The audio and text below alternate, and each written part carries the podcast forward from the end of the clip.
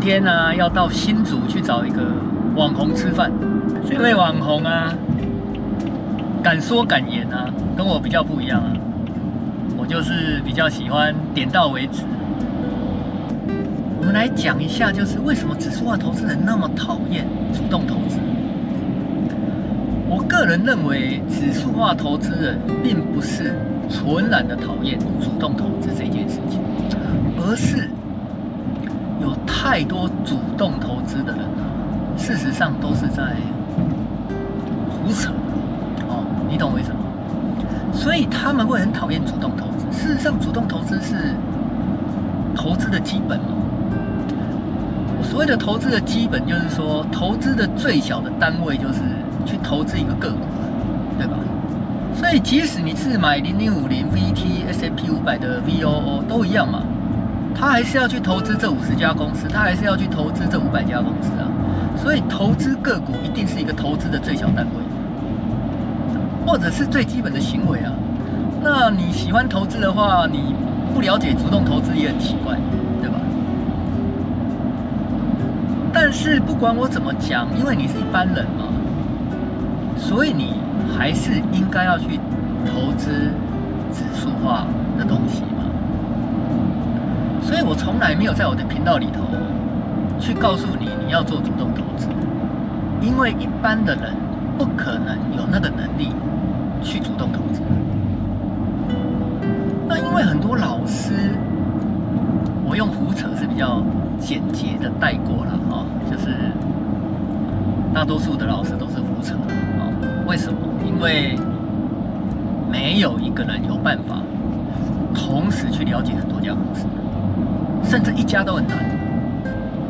那因为我工作的关系，所以我更有资格跟你你们讲，真的要去了解一家公司太难，太难，太难。所以指数化投资人他们就直接排除掉主动投资这件事情了，因为太多人在胡扯了嘛。你今天看到一家公司 EPS 二十。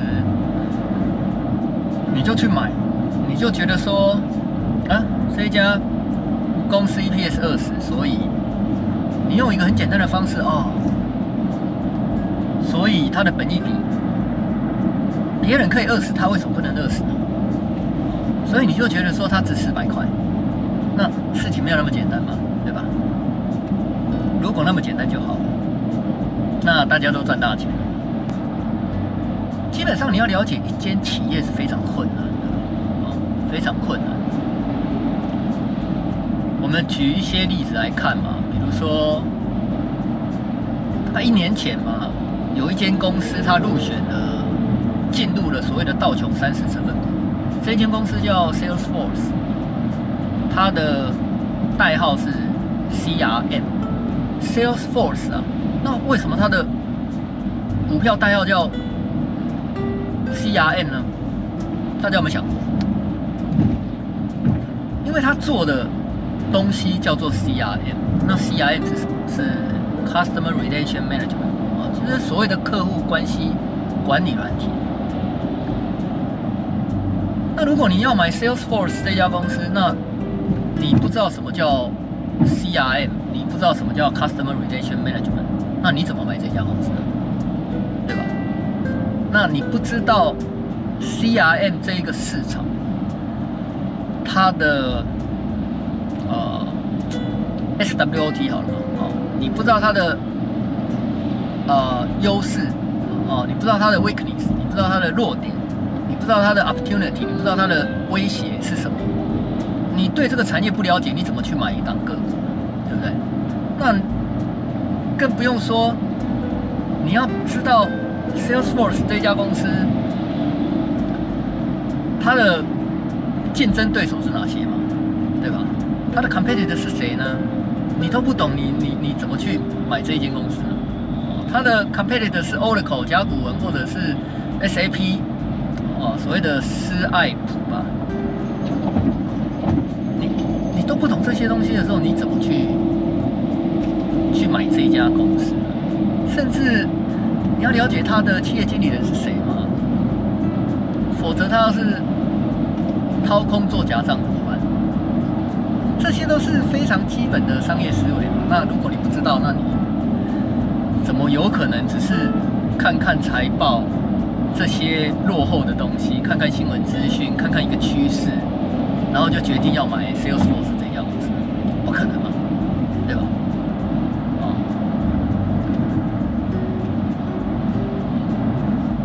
最近也有很多新的 IPO 的公司嘛。那讲到 CRM，大家可能不知道有一间公司叫 Sprinkler，它的股票代号叫 CXM，叫 Customer Experience Management。这家公司啊是专门透过它的软体啊，就可以去管理跟控制一间企业在所有社交平台上面的发布啊，或者是它的所谓的 engagement。他所得到的这些回应，就是说，透过 Sprinkler 这家公司的软体啊，一家跨国企业就可以去控制他在社交平台上面，比如说 YouTube、Facebook、IG 上面的 po 文，还有他的粉丝的互动的这些分析跟管理。所以 Sprinkler 这一家公司啊，诶，它不叫 SPK 嘛，或者是 SLK，或者是 LPR 之类的，它的股票代号就叫做呃 CXM。那一样嘛，那你你如果不了解这一家公司它的 business model，它的它的潜力、它的机会，或者是它的竞争对手，你怎么去买这家公司？Airbnb，Airbnb 刚上市的时候，很多人想去买，可是 Airbnb 是什么？你知道吗？啊，比如说 Airbnb 这个市场叫做 OTA 嘛，叫做 Online Travel Agency 嘛，哦，叫做线上旅行代理商这一个市场叫 OTA。那 OTA 有哪些 competitor 呢？你知道吗？除了 Airbnb 之外，有哪些 competitor？比如说很多人知道吗？Booking.com 有 Agoda，对吧？还有 TripAdvisor，这些这些哦，或者是呃大陆有一些呃叫呃哦我忘记了名字了哦，大陆也好几家嘛。那那可能你要知道这整个业态的竞争状况嘛。比如说 Booking.com 跟 Agoda，它事实上是同一家公司嘛。哦，TripAdvisor 我也忘了它跟谁又是同一家公司。你要了解这些竞合啊，不然你怎么去买点公司？你只是感觉到说，哦，这是个趋势，Airbnb 这一种线上的旅游业者是个趋势，感觉好像一定是未来，哇，那就惨了。事实上，什么东西都是未来啊。如果一间企业卖的东西不是未来的话，它不会上市贵嘛，不会有人去去想要投资嘛，对不对？至少它是有潜力的。可是潜力不代表它会赚钱啊，对吧？潜力不代表它会赚钱，尤其是现在很多 IPO 啊，事实上它不是成熟企业啊，它有一点像是 early stage，它其实是在发展中的，甚至你说特斯拉，事实上它也是在发展中的，对不对？事实上这些我认为啊，它应该是属于创投阶段的公司。它属于创投阶段的公司，它不是一个成熟企业，不是一一般人应该去碰的产品。我们这样说啦，它不是一般的人应该去投资的，它是属于比较企业应该去投资的，而不是个人散户应该去投资。如果你是散户，像我们都是散户，你唯一要投资的就是成熟。独大、独特，已经在市场很久的企业，你闭着眼睛买几家，事实上，你只要长期持有，你都不会，你都不会赔钱的。简单讲就是绩优，你不要想要去买非常高风险的企业啊，否则那个投机性比较大，投机性比较大。我举例子来讲啊。特斯拉、比特币这些东西，不管它涨到多少钱，都不应该是一般散户应该买的。当然，我不是说你买了会赔钱啊，不可能嘛，总会有人赚钱啊，那是一定的啊，对吧？你买零零五零，事实上就像你去当公务人员跟老师一样嘛，大多数的不会失败嘛。谁去当老师跟公务人员会失败？不可能嘛，对吧？除非你作奸犯科或者是贪污嘛，否则当一个公务人员跟老师，事实上是确定性非常高的，你不会赔钱，你不会失败，你的人生不会失败，你的人生就是这样。那这个就是买零零五。可是你去创业，就好像你去买一档个股是一样的，大多数人创业一定是失败。这跟买个股是一样啊，大多数人买个股一定是失败的，可是总是会有人获胜啊，他一定的嘛。就好像大多数的人创业是失败的，可是总有人创业是成功的，这个道理是一样的。哎，我看一下，我要去竹北的喜来登饭店，跟这个网红吃饭，喝下午茶了啊，不是下午茶，喝咖啡了。喝下午茶怪怪的，两个大男生喝下午茶怪怪的。好，我看一下，哦现在在湖口。好，我们讲特斯拉就好了嘛。特斯拉涨到两千块都不应该，都都是，它就是一般散户不应该买的嘛。哦，就算它涨到两千块，你都不应该买它嘛。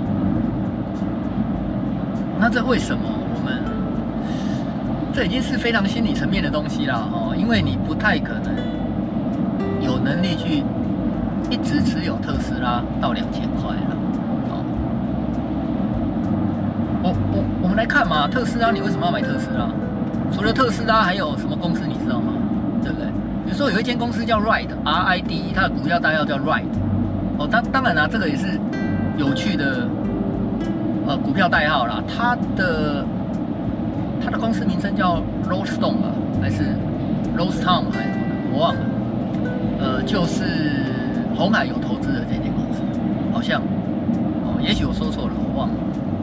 那它的股票大概叫 Ride，就是就是搭载嘛，就是它也是 EV 的厂商嘛。还有什么？还有很多啊，啊，电动车厂商很多呢，对不对？有 Fisker 啊，哦，F I S K E R 嘛，Fisker，股票代号是 F S R 嘛。还有 Nikola，对不对？